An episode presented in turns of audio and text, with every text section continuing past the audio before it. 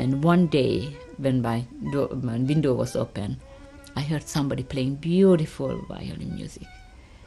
And I said to my roommate, Who plays this beautiful violin music? It was so beautiful. I said, Who plays this music must have a beautiful soul and heart.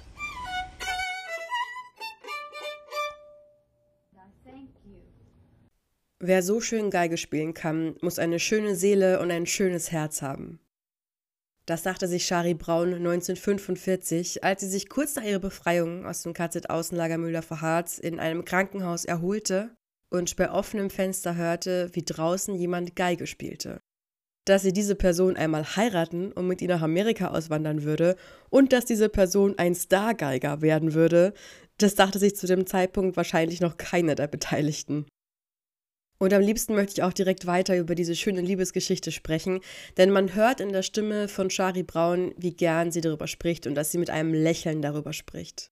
Aber zu ihrer Geschichte gehört leider, Gott sei Dank, noch mehr.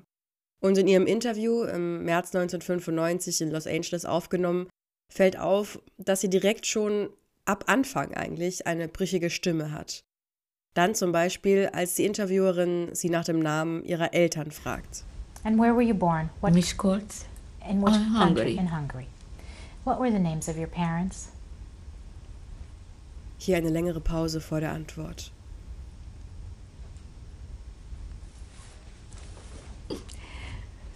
Ma- Malvin, my mother name, and my father name Philip.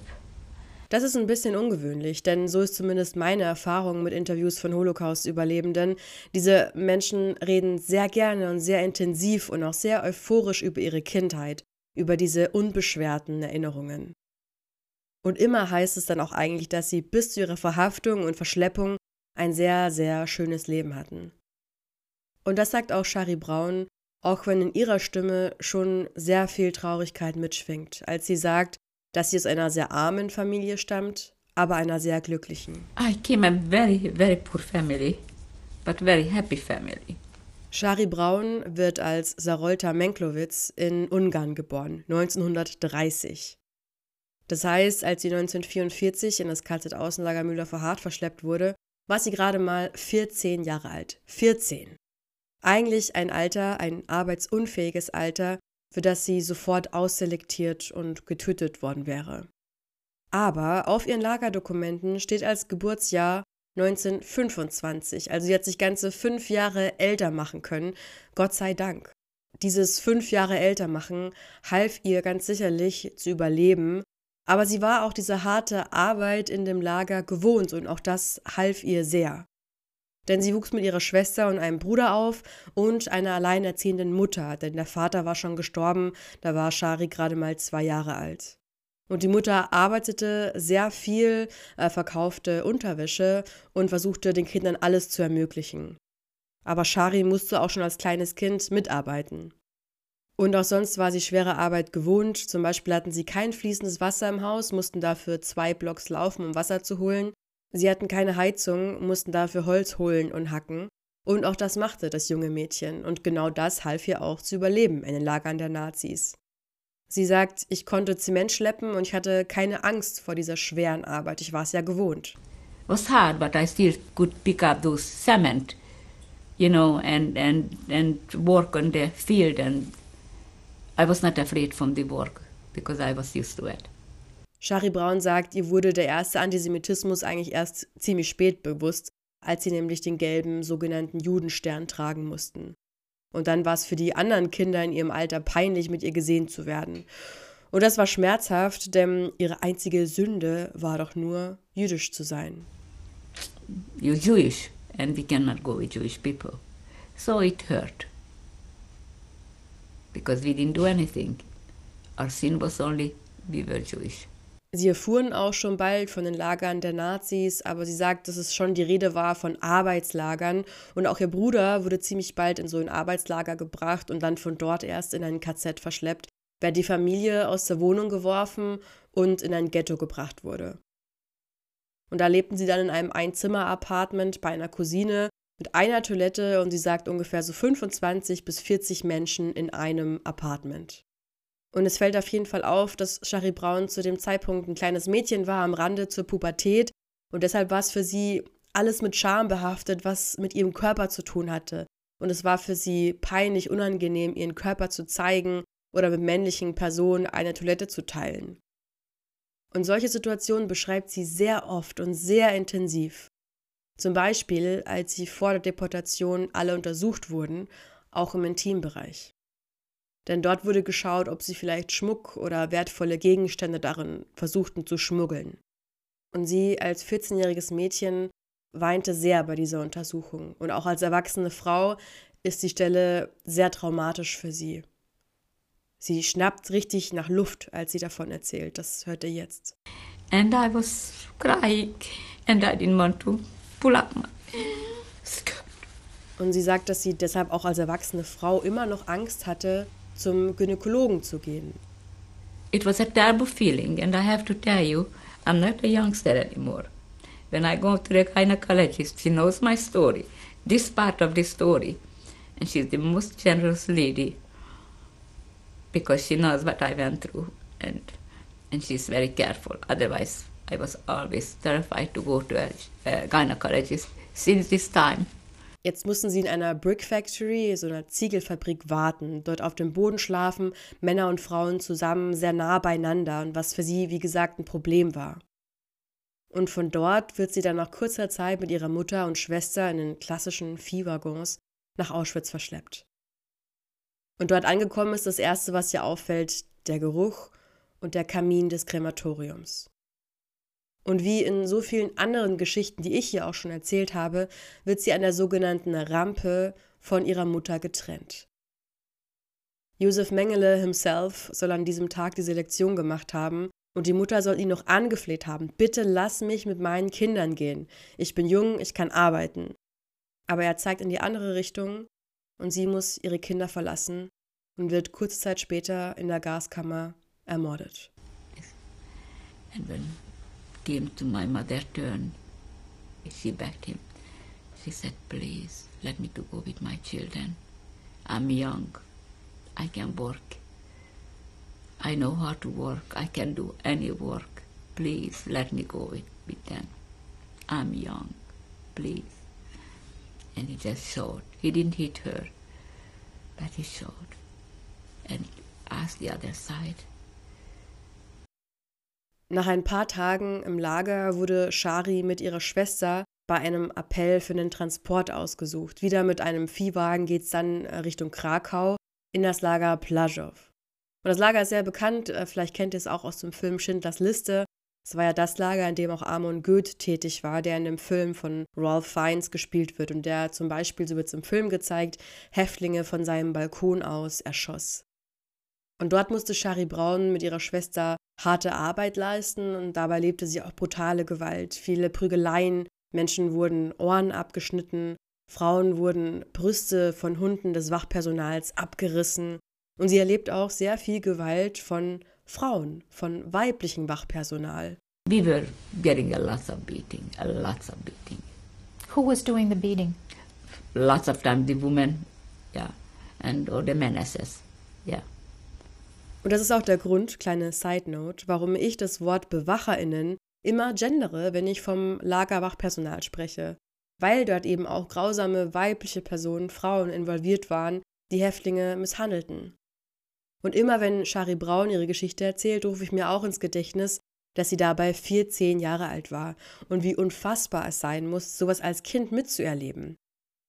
Trotzdem war sie auch unfassbar mutig, zum Beispiel stahl sie in Plajow einen Kohlkopf, lief dann weg, zickzack, sagt sie, wurde fast dabei erschossen, hatte aber was zu essen, was sie auch teilte mit den anderen. Das Lager wurde dann geräumt und sie wieder nach Auschwitz zurückgebracht, wo sie nochmal vier Wochen waren, sie und ihre Schwester. Und dort erzählt sie übrigens wieder von diesen Latrinen, die nicht geschlechtergetrennt waren, männlich und weiblich zusammen. Das hat sie echt beschäftigt, aber das zeigt eben auch, und deswegen möchte ich es auch immer wieder zeigen, wie so kleine Dinge den Häftlingen die Würde nahmen und sie entmenschlichten und wie auch das zur Verfolgung dazugehörte. In Auschwitz wurden eines Tages 500 Frauen abgezählt und ihre Schwester war die 501. Und sie sagt, all diese 500 Frauen wurden getötet. Und sie wurden Gott sei Dank nicht getrennt und ihre Schwester überlebte. Und sie glaubt fest daran, dass da Gott seine Finger im Spiel hatte. Was my sister was 501 and needed 500. Is that God did it? I believe very firmly. It's this was God. God. God helped us. What happened to those 500 girls? Most of them died. Die beiden Schwestern wurden dann bei einem weiteren Appell für einen Transport nach Augsburg ausgesucht. Es war ein anderes Außenlager des KZ Dachau und da mussten sie Zwangsarbeit leisten für den Flugzeughersteller Messerschmitt.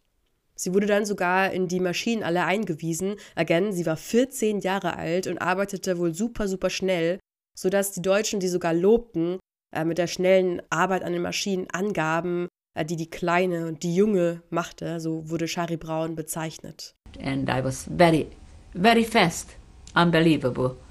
They were showing off with me, the little one, the Kleine, they call me the Kleine or the Junge. Über Augsburg erzählt sie nur noch eine Situation und an der Stelle eine kleine Triggerwarnung. Ich spreche jetzt über eine versuchte Vergewaltigung. Denn mit ganz feiner Stimme erzählt Shari Braun, dass sie in den sieben Monaten in Augsburg fast vergewaltigt worden wäre. Sie ging ins Bad und dort näherte sich ihr ein deutscher Mann um die 30, der sie belästigte und versuchte auszuziehen. Und der sie nur nicht vergewaltigte, weil das Bad einsehbar war und jemand hätte reinkommen können. Natürlich wäre er bestraft worden, nicht wegen der Vergewaltigung, aber wegen Sex mit einer Jüdin. Und genau deshalb, wegen solcher Geschichten, möchte ich eben auch die Perspektive von weiblichen Überlebenden immer wieder in den Fokus rücken, weil sie eben doch an vielen Stellen andere Geschichten erlebt haben. Und Shari Braun ist unfassbar mutig und eine der wenigen Frauen, die über solche Geschichten auch gesprochen hat. Aber sie sagt, dass auch nicht mal ihre Schwester bis zu diesem Zeitpunkt von diesem Vorfall erfahren hatte, weil es ihr peinlich war, darüber zu sprechen. Peinlich, als wäre es ihre Schuld. Also was man ja auch heute bei Vergewaltigungsopfern noch hört. Und ich spiele euch jetzt mal die Stelle vor.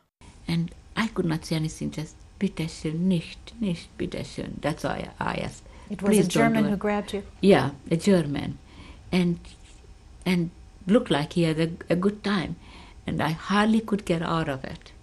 And I went back, and you would believe it. My sister still doesn't know that either. I'm still embarrassed to tell. Like it would be my fault.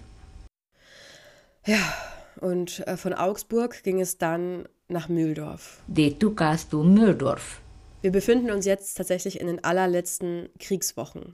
Und auf dem Weg nach Mühldorf, sagt Shari Braun, war sie schon super krank, hatte unglaubliche Magenschmerzen, musste eigentlich auf Toilette, aber sie wollte und sie konnte in diesem Viehwaggon einfach nicht vor allen anderen auf Toilette gehen. Es war ihr einfach zu peinlich. Und angekommen in Mühldorf wurde sie quasi aussortiert. Weil sie so schwach war, wurde sie auf einen Lastwagen geschmissen, wo schon andere tote oder sterbende Menschen lagen, die im Massengrab verscharrt werden sollten. Und sie lag auf diesem Truck, der aber zu voll war, zu voll geladen, und deshalb fiel sie runter und krabbelte mit letzter Kraft zurück zur Baracke. In letzter Minute dem Tod entkommen.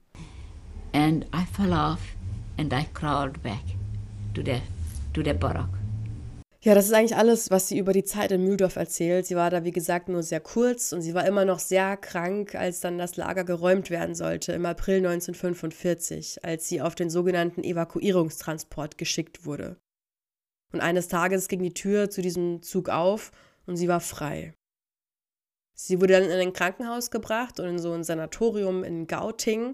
Und dort gab es ein Gebäude für Männer und eines für Frauen endlich diese Trennung, mit der sie sich wohlfühlte und auch ein, ein starkes Bild, dass das das Erste ist, was sie eigentlich von der Freiheit erzählt. Ich musste da echt ein bisschen schmunzeln, weil sie das so hervorgehoben hat. The female were in one building and the man was the other building.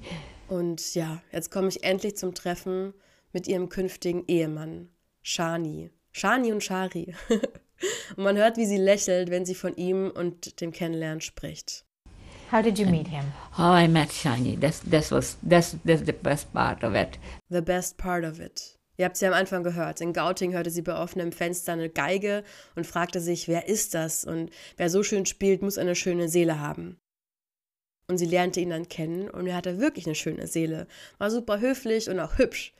Und eines Tages warf sie ihm aus dem Fenster ihres Zimmers nach draußen eine Tomate zu. Und sie sagt, das wurde eigentlich zu so einem Running Gag zwischen den beiden. Und noch viel später sagte er zu ihr, mit der Tomate, da hattest du mich, da war ich an deinem Haken. He looked up and he said, Would you throw me a tomatoes? I said, Sure. I throw the tomatoes. And he said to me, even today, You caught me with the tomatoes. Ja, und die beiden sollten niemals jemand anderes daten. In ihren jungen Jahren heirateten sie 1949 und wanderten dann nach Amerika aus, wo übrigens auch die Schwester hinzog, und sie fanden auch ihren Bruder wieder, der eines Tages in der Tür stand, das Arbeitslager und KZ überlebt hatte. Sie lebten dann in Amerika ein very colorful life. Very colorful life. Ein farbenfrohes Leben, wie sie sagt, in dem sie viele interessante Menschen traf, Wissenschaftler, Künstler, Autoren, weil Shani ein sehr berühmter Geiger wurde, der für sein Werk Symphony of the Holocaust sogar für den Pulitzer-Preis nominiert wurde. Auch über seine Geschichte muss man eigentlich eine Podcast-Folge machen. Er war Häftling in verschiedenen KZ, auch im KZ Dachau zum Schluss, und dort wurde er ausgesucht, weil er ein Geigenwunderkind war und er musste Geige spielen für die SS. Aber in dieser Folge geht es um Shari. Es ist ihre Folge. Und ich möchte deshalb enden mit einer Stelle, wie sie erzählt, dass sie jeden Abend mit Shani, bevor sie zu Bett gehen, sagt, Good to be together. Gut, dass wir zusammen sind. Und eigentlich ist es doch genau das, was man sich von einer Partnerschaft wünscht. Jeden Abend zu wissen, gut, dass wir uns gefunden haben. And every night when we go to bed, I always said, and he said the same thing, good to be together. Good to be together. Ihr hört jetzt noch einen kurzen Teil der Symphony of the Holocaust von Shani Brown, gespielt auf der Geige. Er starb im Jahr 2002 an einer Lungenentzündung. Ob Shari noch lebt, also die Frau, um die es heute ging, konnte ich leider nicht herausfinden. Ich hoffe es. Und ich hoffe, dass sie immer noch öfter die Geigenstücke von ihrem Mann hört und dabei daran denkt, was für eine gute Seele er hatte.